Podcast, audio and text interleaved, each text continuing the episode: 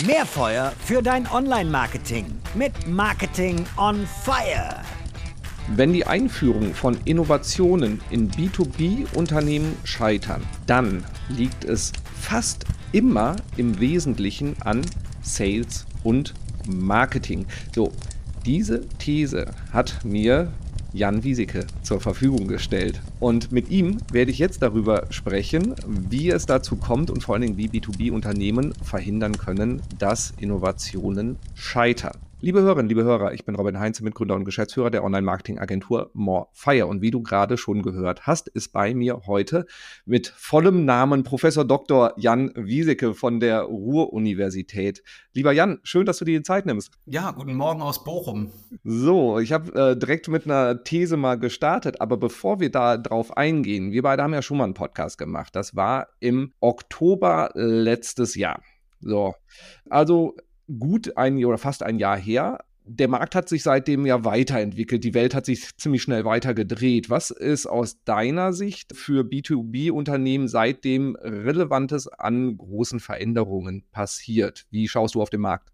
Ich würde mal zwei Dinge rausgreifen. Das eine ist sicherlich KI, alles, was bis da dran hängt. Und das zweite ist dass die, die Hitze steigt in den Märkten, in dem Sinne, dass wieder Preiskämpfe in den Mittelpunkt rücken, Lieferengpässe so ein Stück weit in den Hintergrund rücken und dadurch Strategiediskussionen wieder Platz gewinnen, weil wenn die Margen geringer werden, kommt plötzlich wieder Strategie in den Vordergrund. Und das erleben wir sehr viel, dass Unternehmen uns äh, ansprechen auf die richtige Strategie, die du in einem heißen, sprich äh, preisumkämpften Markt eigentlich haben solltest. Sehr spannend. Da habe ich nämlich auch gleich noch ein paar Fragen zu, weil du hast ja Anfang des Jahres, glaube ich, ein Buch veröffentlicht, wo es um das ganze Thema Vertrieb und Strategie in der Kombination geht. Und jetzt hast du gerade schon erwähnt, ähm, wenn äh, Unternehmen sprechen uns an. So, du bist Professor an der Ruhr-Universität. Warum sprechen dich Unternehmen an? Also für alle, die dich noch nicht kennen, die auch den ersten Podcast nicht gehört haben, erstens nachholen, sehr, sehr hörenswert. Und zweitens, kannst du ein bisschen Einblick geben, weil das, was ihr da an äh, im Sales Management Department macht, ist ja nicht das, was man eigentlich klassisch von einer Hochschule erwarten würde. Kannst du da mal ein bisschen Kontext geben?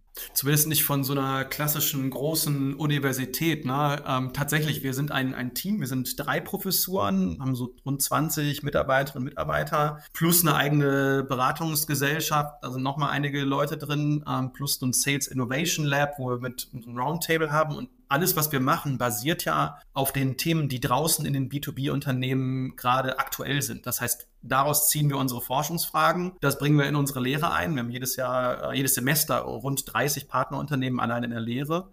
Ne? Und zurück zur Praxis sozusagen bringen wir den Transfer des Wissens, das wir, das wir haben und das wir tagesaktuell ja auch ermitteln in der Forschung, auch in Projekten in diesem Sales Innovation Lab, wo es ein Roundtable gibt, zurück. Also das heißt, ohne Unternehmen könnte das ganze Thema, wenn du B2B Sales, was unser Fokus ist, machst, ja gar nicht funktionieren. Das geht nicht nur mit einem äh, ja, stumpfen Theorieblock. Äh, ja, das, also ich meine, das ist auch das, weswegen ich mit, mit dir mich sehr gerne unterhalte, mit, mit deinem Kollegen Christian Schmitz auch sehr, sehr intensiv im Austausch stehe, auch bei euch beim, beim Sales Innovation Lab, wo wirklich super spannende Unternehmen zusammenkommen, ähm, sehr gerne immer dabei bin. Also was ihr da macht, ist halt eben auch schon eine sehr schöne Verzahnung von Theorie und Praxis. So, und das gleiche kann ich auch für dein äh, Buch sagen, das Neue, so jetzt nach einem halben Jahr ist es noch immer neu, würde ich sagen. So, das Thema Sales und Strategie hast du verbunden. Ich habe ja mal die Marketingperspektive dann mit da drauf. So, warum ist auch, wenn ich jetzt äh, Marketingentscheiderin, Entscheider bin, warum ist das wichtig, mich mit dieser Verbindung zu beschäftigen? Ja, da muss ich ja erstmal eine Entschuldigung vorweg schicken, weil deine Hörer sind ja hauptsächlich ähm, aus, aus dem Marketingbereich. Das war ja letztes Jahr auch, auch schon vielfach das Thema. Erstmal, ich habe es deswegen so pointiert gemacht, natürlich, weil wir Sales Management Lehrstuhl sind und weil es Tonnen von Strategiebüchern gibt. Es gibt Tonnen von Sales-Anwendungsbüchern, Sales-Skripten und so weiter. Es gibt aber nichts zur Verbindung aus Strategie und, und Sales. Und deswegen habe ich gesagt, das ist aber wichtig, weil wenn Märkte tatsächlich stärker überhitzen, ich mehr über Strategie sprechen muss, das aber auch ausrollen will, brauche ich immer auch Sales dazu. So, und wo ist Marketing? Das kriegt natürlich da eine Riesenrolle drin. Denn wenn wir jetzt mal unser Produktportfolio uns anschauen und überlegen, welcher Teil von diesem Produktportfolio ist eigentlich in einem sehr heiß umkämpften Preismarkt, vielleicht Commodity-Bereich, wo ich sehr austauschbar bin, und was ist vielleicht schon im Lösungsbereich, ne, wo es komplexer wird, wo ich KI nutzen kann, um neue Geschäftsmodelle zu entwickeln, dann sollten eigentlich in einer normalen Welt strategisches Management, Marketing und Sales an einem Tisch sitzen. Schrägstrich, idealerweise wäre auch Marketing und Sales auch schon auf Vorstandsebene etabliert,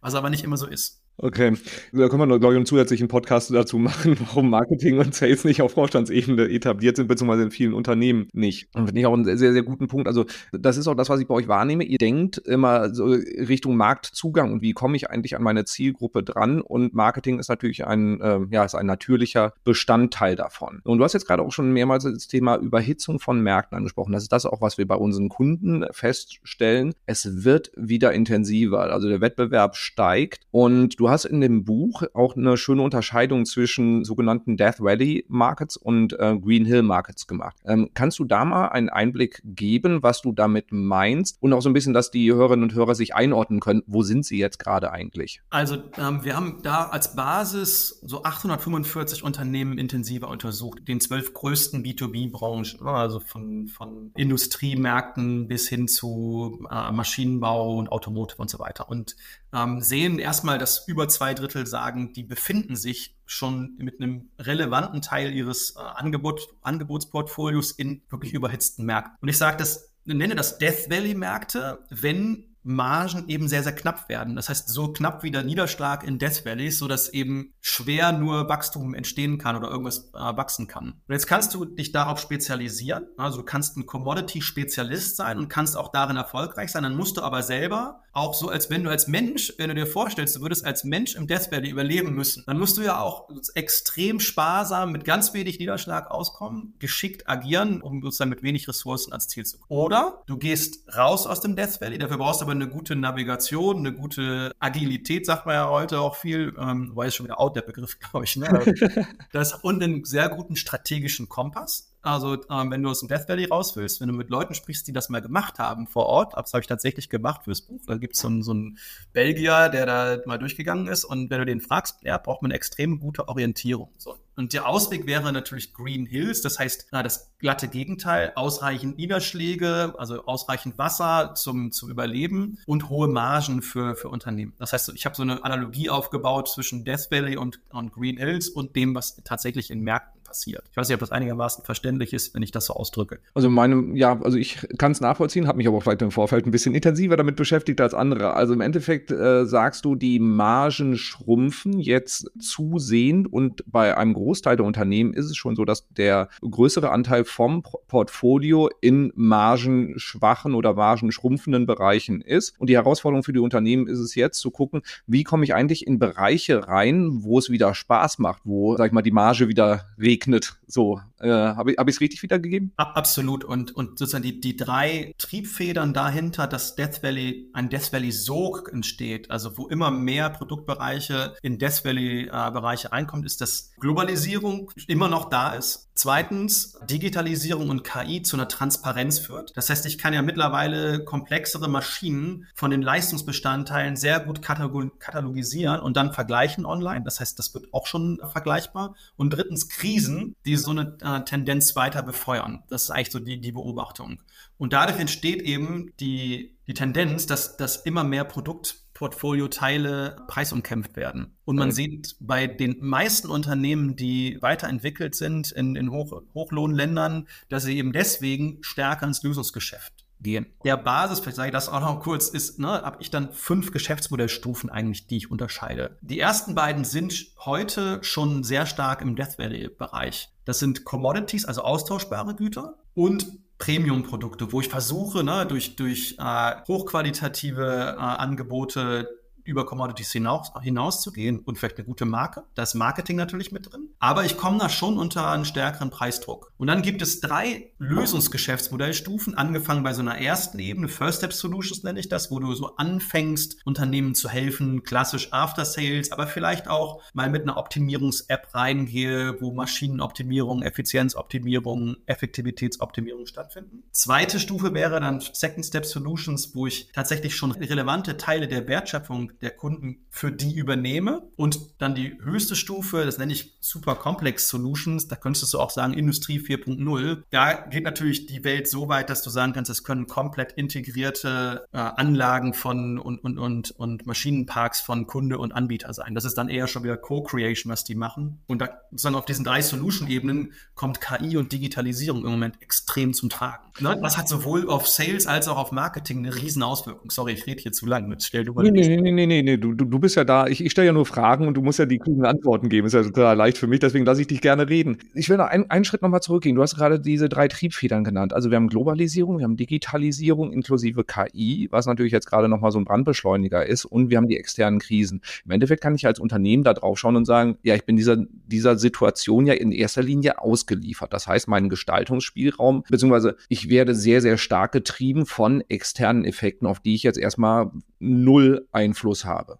Ja, und dann, aber trotzdem kann ich ja dann, wenn ich kluge Marketeers habe, sagen, wo befinde ich mich denn? Normalerweise, die meisten Unternehmen von diesen 845 äh, Unternehmen sind so mittel- bis große Unternehmen drin, auch mal ein paar kleinere, haben nicht nur ein Produkt, wo du sagen kannst, das ist ein Produkt, das ist ein Commodity und deswegen bist du nur im Commodity heißen Geschäft unterwegs. Sondern meistens haben die mehrere Produkte und sind auch auf mehreren Geschäftsmodellstufen unterwegs. Und sich mal anzuschauen, wie viel Prozent unseres Umsatzes und unseres Deckungsbeitrages machen wir denn eigentlich heute? Auf welcher Geschäftsmodellstufe? Machen wir schon einen relevanten Anteil bei First Step Solutions zum Beispiel? Und dann die strategische Frage gemeinsam zu entwickeln, wo wollen wir denn in drei und fünf Jahren stehen? Das ist ja eine Frage, die muss, muss ja Marketing, da muss, muss mit am Tisch sitzen, zumindest wenn es eine strategische Komponente im Unternehmen hat und nicht nur rein kommunikativer. Ich würde dazu tendieren, die erste wäre schon die sinnvolle Funktion. Ne? Und Sales Management aber auch, weil die ja draußen, meistens auch noch draußen oder meinetwegen auch mittlerweile remote,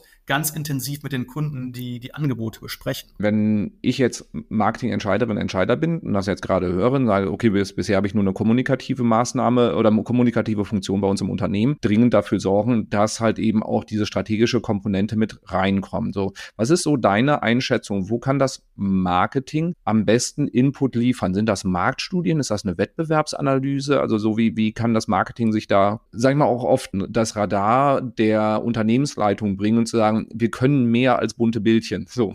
Ja, ich, und das fängt ja an tatsächlich bei der Marktstrukturierung. Sprich, ne, welches Produktportfolio trifft eigentlich den Nagel für welches Zielkundensegment äh, auf dem Kopf? Wir haben ja letztes Jahr sehr stark über Kundenclusterung, also äh, gesprochen bei dem Sales Profit Chain Ansatz, was wir letztes Jahr besprochen haben, geht es im Wesentlichen am Anfang darum, dass du die Kundenlandschaft so strukturierst, dass du zielgenau entweder Wachstum oder Effizienzen, sprich ähm, Margenoptimierung durchführen kannst. Und das, das trifft ja hier auch zu. Ne? Also das wäre der erste Schritt.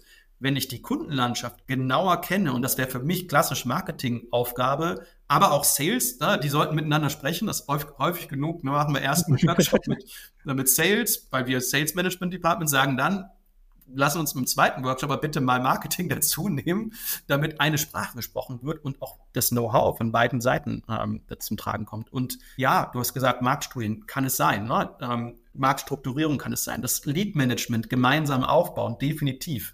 Vielleicht auch den Verkaufsansatz bis hin zu Sales-Scripts, ne? ähm, wo Marketing sehr, sehr viel Beitrag leisten kann. Und natürlich, wenn du Lead Management komplett optimierst, hast du sehr, sehr viele kommunikative Elemente, die da abgestimmt werden müssen. So, okay, dann haben wir jetzt schon mal die, die Basis, also Marketing und Sales gemeinsam müssen halt gucken, so wie, welche Schmerzen haben die Leute ja. im Markt eigentlich, wo wir die passenden Produkte zu haben, wie kriegen wir den Kundenzugang, den Zugang zu unseren Ziel, zu unserer Zielgruppe. Ähm, und da brauchen wir halt eben in, in allen Fällen immer das Know-how aus Marketing und Sales, wenn es wirklich gut werden soll. So, dann haben wir damit jetzt schon mal dann das Gehör verschafft bei der Unternehmensleitung, dass wir bei diesen strategischen Fragen unbedingt mit am Tisch sitzen sollten, weil das ist ja die erste Herausforderung, die wir auch immer wieder in Marketingabteilungen sehen, sondern die kriegen im Prinzip eine fertige Strategie, so und jetzt machen wir die Marketingmaßnahmen dazu. Ähm, ja, fa falscher Ansatz aus meiner Erfahrung auch. Ja, was ist der nächste Schritt? So, wenn, wenn wir jetzt sagen, wir haben äh, herausgefunden, so wir sind mit einem relevanten Anteil unseres Portfolios im Death Valley Markets und wir müssen dringend in die Green Hill äh, Region umziehen, weil sonst wird es echt trocken hier langsam. Marketing und Sales haben identifiziert, so wie wo, wo haben wir den Kundenzugang. Wie komme ich dann äh, in Richtung strategische Umsetzung? Naja, einmal wäre noch ein Zwischenschritt jetzt zu überlegen, haben wir denn schon die richtigen Lösungsangebote? Sprich, wenn wir sagen, wir wollen um fünf oder zehn Prozent im Bereich der First Step Solutions zum Beispiel äh, dieser Geschäftsmodelle wachsen, haben wir die schon. Ne? Und wenn nicht, dann kommt auch äh, äh, Produktentwicklung und Forschung und Entwicklung sicherlich mit an den Tisch. Von, da ist noch ein, eine Funktion mehr, na, um zu überlegen, wo können wir denn na, in Zukunft die Nase vorn haben. Auch da, aus unserer Perspektive, musst du da auch mit Sales sprechen, weil die in der Regel am tiefsten bei den Kunden drin sind. Aber so ein bisschen der strategischere Blick, der, der übergreifendere Blick, den oft Marketing reinbringen kann, der ist natürlich extrem hilfreich. Mal gegeben, wir hätten das, also wir hätten die richtigen Angebote schon für First und Second Step Solutions, Second Step Solutions, ist das, was, was, was wir jetzt in, in, mit diesen 845 Unternehmen gesehen haben, erstmal sehr stark mal auf, auf Fallstricke in sechs Feldern bez, ähm, bezogen. Und ich sage, das nenne ich Death Valley-Gleichung, um sozusagen im Bild zu bleiben. Wenn nur eines von den sechs Elementen äh, aus Marketing und Sales, die kann ich gleich gerne einmal sagen, Bitte? rausbricht, bist du wieder zurück da, wo du angefangen hast, nämlich in einem sehr, sehr heißen Markt, weil du letztendlich Aufwand und, und Geld verbrannt hast. Wenn du eine, eine innovative Lösung an den Markt bringst und hast eines der sechs Elemente nicht, scheiterst du damit. Und die sechs Elemente sind bitte Entschuldigung, ja, da wird sehr viel Sales drin sein. Ne? wäre einmal, dass, dass du definierst, was sind eigentlich die wichtigsten Kompetenzen der Mitarbeiter, die im Sales arbeiten. Jetzt könntest du es aber erweitern, auch wenn wir das nicht direkt untersucht haben, empirisch. Was sind denn die Kompetenzen, die du im Marketing brauchst? Auch die ändern sich ja. Für Sales ist es relativ klar, du musst eben ein ganz anderes Set an fachlichen Kompetenzen mitbringen, äh, ähm, als, äh, also wenn du jetzt in ein Lösungsgeschäft gehst, als jetzt klassisches Produktgeschäft. Vielleicht musst du sogar manchmal weniger fachliche Kompetenzen mitbringen. Nicht mehr der Number Cruncher, der sagt, die Maschine läuft auf so und so viel Watt und so weiter, ne? sondern eher zweitens eine kommunikative äh, Kompetenz mit, mitzubringen, dass ich da in die Tiefe gehen kann Drittens, äh, eine Lösungskompetenz mitzubringen, das heißt tatsächlich eine beratende Kompetenz mitzubringen. Und viertens auch eine, eine soziale und selbstorganisatorische Kompetenz, sprich auch eine, nicht selbstorganisatorische, eine teamorganisatorische Kompetenz, weil es nämlich ein Teamansatz wird. Weil ich mit mehreren Sales-Leuten, vielleicht mit Marketing dazu, einen Kunden aufbohren muss, um dem eine komplexere Lösung zu verkaufen. Jetzt bin ich abgeschwiffen. Also ich wollte eigentlich sagen, das sind sechs Bereiche, also Mitarbeiterkompetenzen, zweit, erstens, zweitens Vergütungselemente, weil die ganz oft falsche Vergütungen führen dazu, wenn, wenn du alte Vergütungen nimmst, die vorherigen Vergütungen, gehst ins Lösungsgeschäft, kannst du nicht erfolgreich sein, weil keiner in die richtige Richtung zieht. Drittens, Führungsthemen, Vertriebsführung, vielleicht auch Marketingführung, definitiv aber bei Vertriebsführung gesehen, ändert sich, weil nicht mehr so Order de Mufti gehandelt werden kann. Viertens, das ganze Thema Lead Management und Kundenmarktstrukturierung. Also wann in dem Prozess an welche Kunden wie heranzugehen. Fünftens, Strukturierung, Vertriebsstrukturierung, über welche Kanäle wird zu welchen Kunden agiert, wie setzt du das international auf und so weiter. Und sechstens, tatsächlich Verkaufsansatz, was ist das beste Sales Script, wie ist die beste Technik. Zum Beispiel könntest du Challenger Sale nennen, äh, um äh, bei den Kunden Gehör für die Lösung zu schaffen. Auch ja. da ist relativ lange gesprochen, aber so sechs Bereiche, wenn einer von denen fehlt, können wir challengen, äh, ist unsere Beobachtung, dann bricht ein Geschäftsmodell zusammen. So, da war jetzt wahnsinnig viel drin. Ähm, und genau, bei, bei, dem ersten Thema Kompetenzen sind wir ja direkt, beziehungsweise du noch mal eine, eine Etage tiefer gegangen.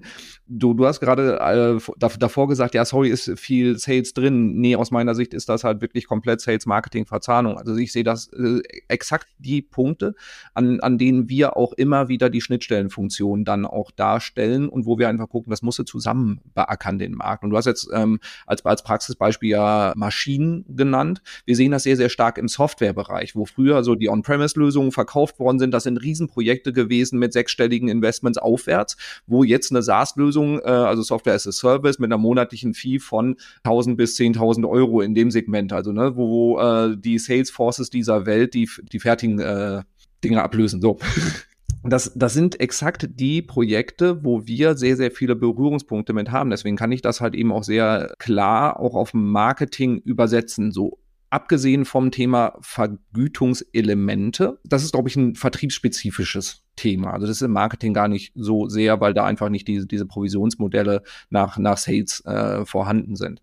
Aber wenn ich jetzt zum Beispiel reingehe, Führungsstruktur, Vertriebsführung, auch da, wir sehen immer wieder oder immer häufiger Teams aus Marketing und Sales, die gemeinsam arbeiten. Die sind zwar, sehen sich als Marketingmenschen oder als Salesmenschen, sind aber ja unter der Führung von einem Chief Revenue Officer. Also die sind in einem Team, haben ihre bestimmten Rollen da drin. Also da merkt man auch, es ist, es ist ein gemeinschaftliches Beackern von Accounts. Das hattest du ja auch gerade gesagt, so dass man Account-Selling in diese Richtung geht und sagt, so wie, wie können wir gemeinsam diesen Kunden gewinnen? Was auch das Thema Kompetenzen angeht, Digitalisierung, auch moderne Tools, äh, Tool-Infrastruktur, sowas wie, wie einen äh, LinkedIn und LinkedIn Sales Navigator clever zu nutzen, Content-Strategien dafür umzuwandeln. Das sind alles Bausteine, die wir sehen. Lead-Management, ein großer großer Teil des Lead-Managements liegt im Marketing. Das heißt, die Lead-Generierung, die Lead-Beackerung, bis sie dann Sales Qualified liegen, liegen im Marketing. Also insofern, das ist ganz, ganz, ganz viel Marketing da drin. Auch das Sales-Skript äh, wird vom Marketing mitbefeuert. Also insofern, ähm, das ist eigentlich eine Marketing-Blaupause. Die meisten äh, Sales-Leute wissen sie und die meisten Marketing-Leute auch nicht.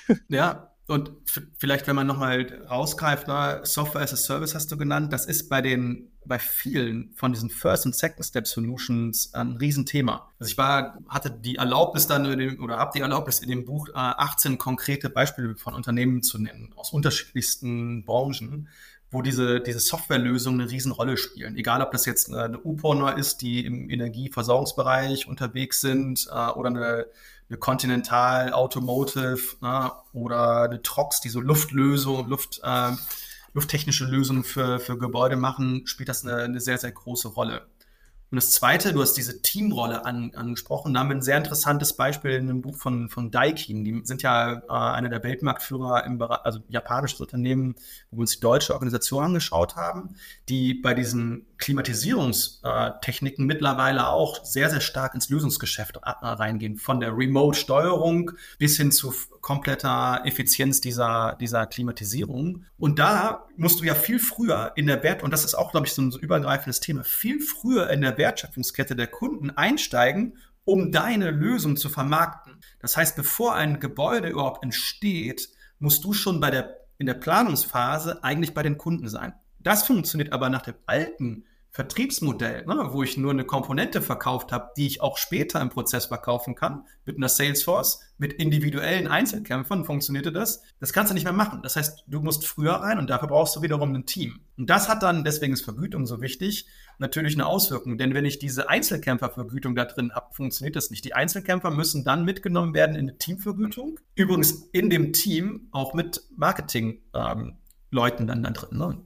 So, aber da sprichst du gerade einen Punkt an, über den wir auch immer wieder bei Kunden stolpern, nämlich wenn sie, sag ich mal, das Portfolio vergrößern, wenn sie ähm, früher in der Wertschöpfungskette mit einsteigen wollen, dann ist die Erfahrung, mit der sie dann oft auf uns zukommen, ist, da werden wir gar nicht für wahrgenommen. Die wissen gar nicht, was wir alles können. Und das ist ja eine der größten Herausforderungen dann. Das heißt, da wurde produktseitig was entwickelt, was wahrscheinlich für die Kunden eine gute Lösung ist. Gehen wir mal einfach von aus. Die Kunden wissen nur nicht, dass das Unternehmen das ja mit anbietet und fragen erst dann an, wenn äh, in dem Segment die Messe schon gelesen ist. So, ist, ist das was, was ihr dann auch häufig festgestellt habt? Ja, unbedingt. Und, und es ist ja, es ist ja noch schlimmer eigentlich. Es es ist ja nicht nur so, dass, dass die bestehenden Ansprechpartner es nicht wissen bei den Kunden, dass, dass wir auch das können, sondern es kommen ja neue dazu. Also wenn man jetzt nochmal in diesen ganzen äh, Baubereich reingeht, wo ich jetzt eine, eine Daikin genannt habe, aber eben auch zum Beispiel eine UPO-Nor würde da ja auch reinspielen, dann muss ich plötzlich ja nicht mehr nur ähm, mit den Anlagenbauern zum Beispiel sprechen und das an die verkaufen, sondern eigentlich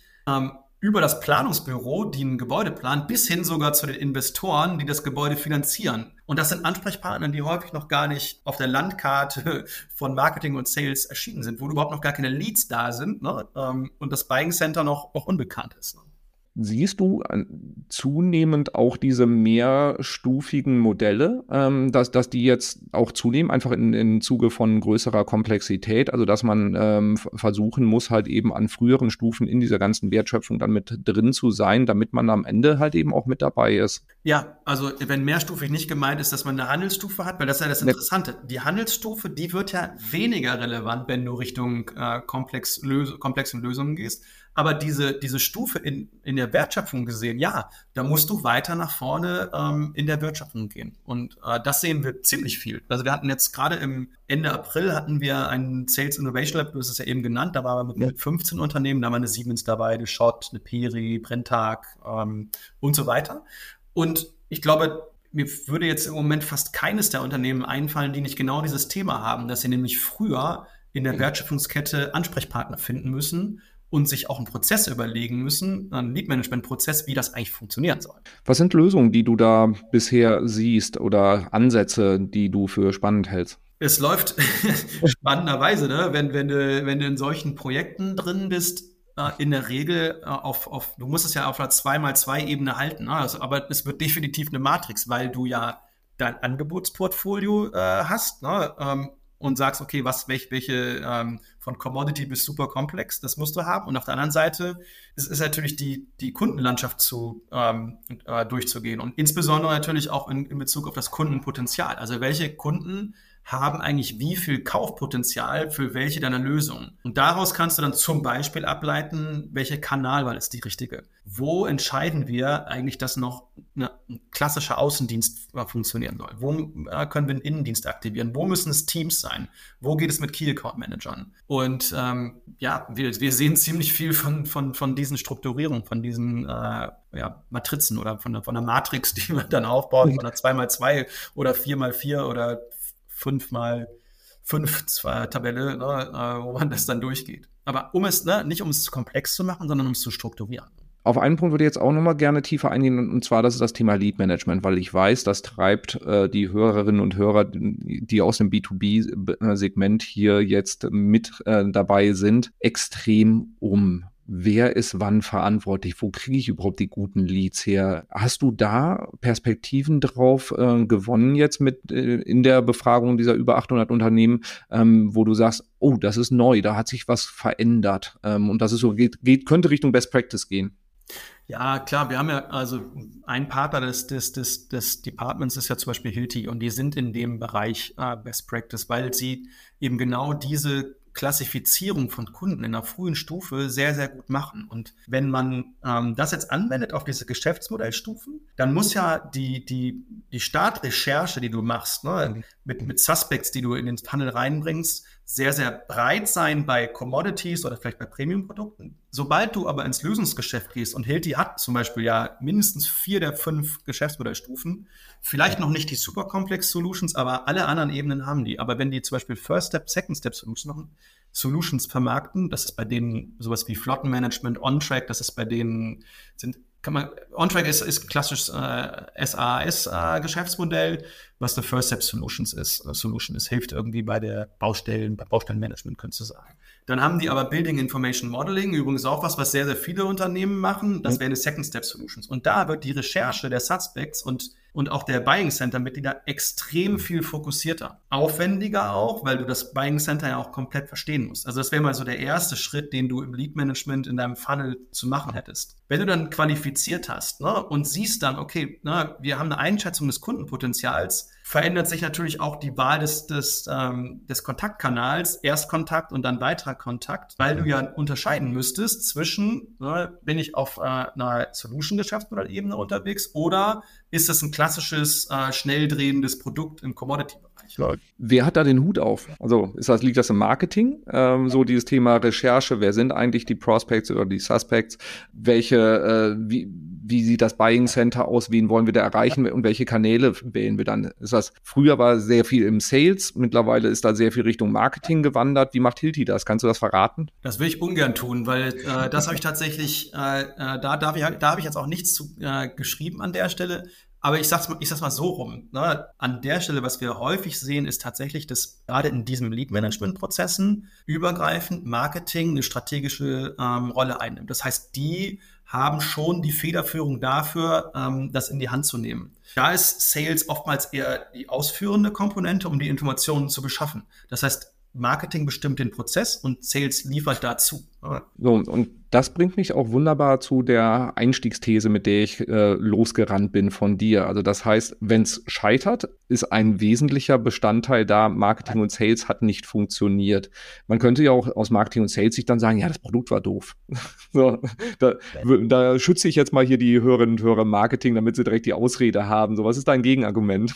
Das Produkt war doof, das ist eben in den meisten Fällen nicht das Problem, ne? sondern äh, es ist tatsächlich entweder fehlendes Können. Also gehe ich die sechs nochmal durch. Ich habe nicht richtig Kompetenzen. Fehlendes Wollen. Ich bin nicht richtig motiviert, weil zum Beispiel die Vergütung nicht stimmt. Beides davon, also Können oder Wollen, wenn die Vertriebsführung oder die Marketingführung nicht gut ist. Also wenn du falsch führst, dann hast du dann Wollen und Können die in der Regel nicht.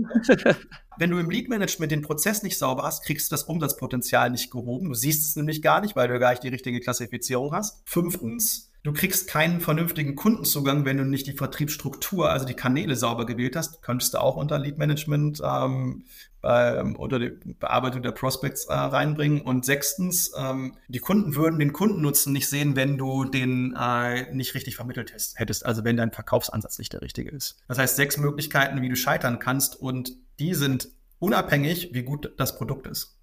Wir mal, sag es mal so rum. Du hast das beste Produkt, es müsste doch eigentlich einen Markt geben und wir haben uns immer wieder angeschaut, warum das nicht erfolgreich ist. Ja, sehr, sehr, sehr valide Gegenargumente. Das heißt, also aus beiden Perspektiven. Wenn ihr Marketing jetzt quasi merkt, boah, wir kommen da nicht vorwärts, schaut euch diese sechs Bausteine an. Wenn ihr, sag ich mal, jetzt Unternehmensleitung seid und zuhört und irgendwie nicht happy seid mit der Performance von Marketing und Sales, schaut euch auch mal diese sechs Bausteine an, weil bei einem von denen wird es dann offensichtlich haken. Kann man das so sagen? Ja, zumindest in den 845 Unternehmen, die wir untersucht haben, ja. Als Wissenschaftler würde ich so rumformulieren.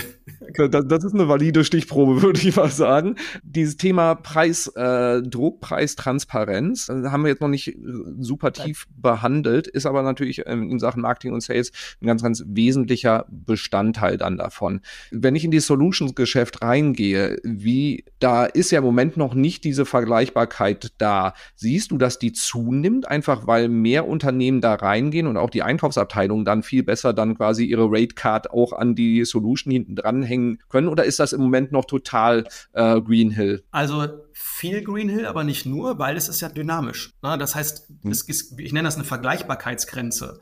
Und die verschiebt sich bei den, wenn du die Geschäftsmodelle von einfach links nach komplex rechts äh, nimmst, dann verschiebt sich diese Vergleichbarkeitsgrenze immer weiter nach rechts weil wir immer mehr Möglichkeiten haben, ja, auch durch KI Dinge zu vergleichen und weil auch Erfahrungswerte da sind.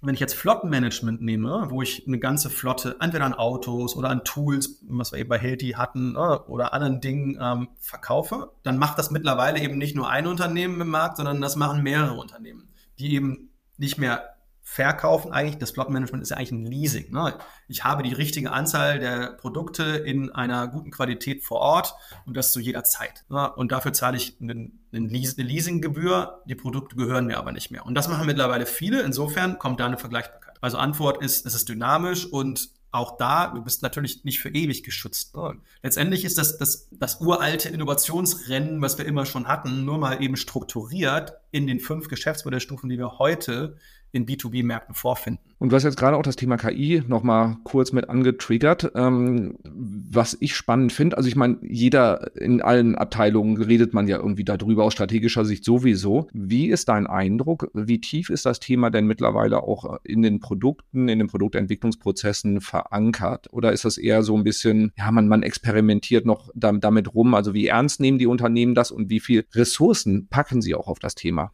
Schon relevante Ressourcen. Ne? Auch da haben wir im, im äh, April mit den, mit den Sales Innovation Lab äh, Unternehmen sehr, sehr viel darüber diskutiert. Da war auch eine, eine, Siemens dabei, die natürlich da sehr, sehr viel äh, tun. Aber man muss natürlich auch sagen, viele sind noch in der Datenerhebungsphase. Das heißt, die haben überall seine Sensoren jetzt rangepackt, um zu überlegen, was du mit den Informationen machen kannst. Ne? Heidelberg, äh, Heidelberger Druckmaschinen hatten wir dabei, die dann so ein bisschen zeigen können, was, was kannst du da im Druckmaschinenbereich schon mit den Daten äh, machen, sodass die viel, viel effizienter läuft. Aber na, da sind viele auch auf dem, auf dem Weg. Aber Investitionen absolut signifikant. Ja. So, ich fasse mal zusammen. Mit Jan habe ich über das Thema Verzahnung von Sales und Strategie gesprochen und Sales und Strategie funktioniert nicht ohne Marketing. Deswegen auch für die Hörerinnen und Hörer aus den Marketingabteilungen ein extrem relevantes Thema. So, Jan hat dazu auch am Anfang des Jahres ein Buch veröffentlicht. Ich packe den Link in die Show Notes. Definitiv sehr lesenswert, sich damit, äh, es ist wert, sich damit zu beschäftigen, wenn man Marketing und Sales auf strategischer Ebene vorantreiben will, beziehungsweise die Gesamtstrategie des Unternehmens vorantreiben will, weil das funktioniert ohne Sales und Marketing definitiv nicht. Wir sehen, beziehungsweise Jan hat ähm, mit seinem Team ähm, 845 Unternehmen befragt und hat eben geschaut, wie entwickeln sich die Märkte bei denen. Und die Erkenntnis war, dass bei den meisten Unternehmen ein relevanter Anteil des Produktportfolios in, mittlerweile in sogenannten Death Valley Markets sich befindet. Das heißt, der Regen, sprich Marge, wird weniger und man braucht definitiv, ja, es wird schwieriger, sage ich mal, die Sachen zum Wachsen zu bringen, wohingegen dann ähm, immer weniger des Portfolios in den Green Hill Markets ist, wo äh, der, der Regen fleißig prasselt und äh, alles grün ist und sprießt. Das liegt an externen Effekten. Wir haben das Thema Globalisierung, wir haben das Thema Digitalisierung inklusive, KI und vor allen Dingen haben wir natürlich die großen Krisen von äh, Pandemie über Ukraine und was dann noch alles kommen wird. Äh, wir, wir werden im Krisenmodus bleiben, vermute. So, gegen die Krisen kannst du wenig machen, beziehungsweise gegen die externen Effekte. Das Einzige, was du machen kannst, ist deine Geschäftsmodelle anzupassen. Und da war die Unterteilung, halt, dass äh, man entweder sagt man, ich bin im Bereich Commodities, also austauschbare Produkte. Das heißt, gewöhn dich dran, dass die Margen niedrig sind. Wir haben Premium-Produkte, haben jetzt zwar höhere Margen, aber mit hohem Marketingaufwand und auch das wird nicht leichter. Und deswegen gehen viele B2B-Unternehmen in das Lösungsgeschäft rein. Das heißt, da über mehrere Stufen der Komplexität von einfachen After-Sales-Lösungen bis hin zu immer größer werdenden Teilen der Wertschöpfungskette, die man dann übernimmt. Und das ist die Lösung, die Jan sieht um entsprechend dann halt eben auch in diese Green äh, Hill Markets zu kommen, da wo alles noch schön grün ist und nicht äh, man auf dem Trockenen in Sachen Marge sitzt. So, die Herausforderung dabei ist natürlich auch, dass man diese Produkte entwickeln muss. Dafür musst du Marketing und Sales wieder mit ins Boot holen. Ähm, seine Aussage ist, Marketing und Sales sollten auf C-Level, also wirklich auf entscheidender Ebene mitreden, weil sie haben das Ohr am Gleis. Sie wissen die, um die Schmerzen der Kunden. Sie haben Ahnung, wie man den Kundenzugang hinbekommt. damit das Ganze dann auch in der Praxis funktioniert, haben wir immer wieder auf sechs Bausteine drauf geschaut, die ähm, auch dann im Buch sehr intensiv bearbeitet werden. Also äh, nimmst dir auf jeden Fall zur Hand, wenn das Thema Strategie äh, dich tangiert. Du brauchst die richtigen Kompetenzen bei den Mitarbeitenden im gesamten Unternehmen, besonders bei Sales und Marketing. Das heißt, sie müssen diese kommunikativen Fähigkeiten haben, sie müssen die organisatorischen Fähigkeiten haben, um überhaupt in, sich mit so einem Markt zu arrangieren. Du brauchst ein richtiges Vergütungsmodell, was insbesondere im Vertrieb eine Herausforderung ist ist, du musst die Führung anders organisieren, weil Marketing und Sales auch nur noch zusammen funktionieren. Das ganze Thema Lead Management beschäftigt jeden B2B-Marketer und auch das musst du neu denken, weil die, deine Accounts auch anders aussehen und du die Accounts anders bearbeiten musst. Das ganze Thema Vertriebsstrukturierung und auch dein Verkaufsansatz müssen sich ändern. Das waren diese sechs Bausteine und da gibt es im Buch dann auch ich glaube, es waren 18 Beispiele von Unternehmen, wo ihr das auch euch sehr äh, detailliert auch mal angeschaut habt. Und im Endeffekt muss es darauf rauslaufen, mehr Anteil an der Wertschöpfungskette bei dem Kunden zu haben, mehr Lösungen zu bieten, um auch ein wenig aus dieser Vergleichbarkeit rauszukommen. Dazu musst du das Know-how von Marketing, wie komme ich an die Kunden ran, von Sales, wie bring, äh, überzeuge ich die Kunden, auch über einen längeren Zeitraum. Das muss in deine Gesamtstrategie reinfließen. So, dann hast du die Möglichkeit als B2B-Unternehmen nicht über den Preis zu verkaufen, weil das wird zunehmend weniger Spaß machen, sondern du kannst Kunden entwickeln, du kannst, hast einen größeren Anteil an der Wertschöpfungskette, musst allerdings auch viel früher im Kaufentscheidungsprozess präsent sein, was natürlich eine Riesenherausforderung ist. Thema wieder Vertriebsstruktur. So, das ist meine Zusammenfassung. Jan, was habe ich vergessen? Ich glaube, das, das, das, das reicht erstmal zum Verdauen, oder? Nee, alles gut. Also wirklich gut zusammengefasst und äh, auf den Punkt. Wunderbar. So, wer tiefer gehen möchte, ähm, einfach die Podcast-Folge nochmal von Anfang hören und vor allem das Buch auch an zur Hand nehmen, weil es ein wirklich ein sehr, sehr schöner Leitfaden ist. Ich packe da Link in die Show Notes rein. Und genau, Jan, du Sales Innovation Lab ähm, erwähnt, wo ich beschreibe es auch gerne mal so als Selbsthilfegruppe. Also Unternehmen tauschen sich sehr intensiv aus. Es sind spannende Unternehmen. Du hast ein paar Namen genannt von Siemens Continental, die aber auch viele der bekannten Mittelständler aus Deutschland oder auch Hidden Champions, wo äh, Marketingverantwortlich, Sales oder Unternehmensleitung zusammenkommen und bestimmte Fragestellungen beantworten. Ich packe auch da mal den Link mit in die Show Notes. Also das ist äh, für, wenn du da auf Unternehmensseite bist, ein sehr illustrer, sehr spannender Kreis, wo du aus jeder Veranstaltung, glaube ich, deutlich schlauer rein als raus, nee, andersrum, äh, raus als reingehst. So, genau. So, Jan, Danke dir für all die Einblicke. Ich glaube, das war harte Kost, wenn man aus dem operativen Marketing kommt, wenn man auf strategischer Ebene sich weiterentwickeln will, war es extrem wertvoll, weil wir halt nicht darüber sprechen, wie man irgendwie kleine äh, Hacks verwendet, um irgendwelche Kampagnen zu optimieren oder das Sales-Skript zu optimieren, um mehr Leute zum Abschluss zu bringen, sondern das sind die Sachen, wo sich auf führender Ebene Unternehmen dringend mit beschäftigen müssen. Ja, ich danke dir also äh, für das intensive Gespräch und, und die super Zusammenfassung natürlich auch. Und ja, den, ähm, gerne in, in einfach äh, bei uns in Bochum melden, wenn da Bedarf ist für Diskussionen. Dafür sind wir da. Und das hast du am Anfang ja auch gesagt. Das ist ja ein Lehrstuhl, ein Department mit drei Lehrstühlen. Der, äh, und wir leben davon, dass wir mit Unternehmen zusammenarbeiten und die Themen gemeinsam lösen. Und falls du Studierender bist und sagst, boah, ich will da jetzt irgendwie noch einen Master machen, kann man auch an der Ruhr-Universität im Sales Management Department, packe ich auch mal den Link mit rein, äh, so falls, falls das spannend ist. Also ich habe da auch einige Studierende bei Projektarbeiten dann äh, oder Abschlussarbeiten mit begleitet. Das ist schon großer Sport, was dann da auch rauskommt. Also insofern, falls das was für dich ist, auch da mal nachschauen. Und ansonsten den Link zum LinkedIn-Profil von Jan, sonst einfach mit ihm direkt in Kontakt treten. Liebe Hörerinnen, liebe Hörer, vielen Dank für die Aufmerksamkeit. Viel Spaß bei der Umsetzung. Podcast abonnieren und äh, mit fünf Sternen bewerten nicht vergessen. G ganz wichtig, wir machen einige Folgen jetzt demnächst zum Thema Verzahnung von B2B Marketing und Sales und sprechen da mit einzelnen Unternehmen und hören mal nach, wie machen die das in der Praxis. Also da, wenn das Thema dich interessiert, da kommt eine Menge Futter demnächst. Also Abo lohnt sich. In diesem Sinne sage ich einfach mal bis zum nächsten Mal. Ciao.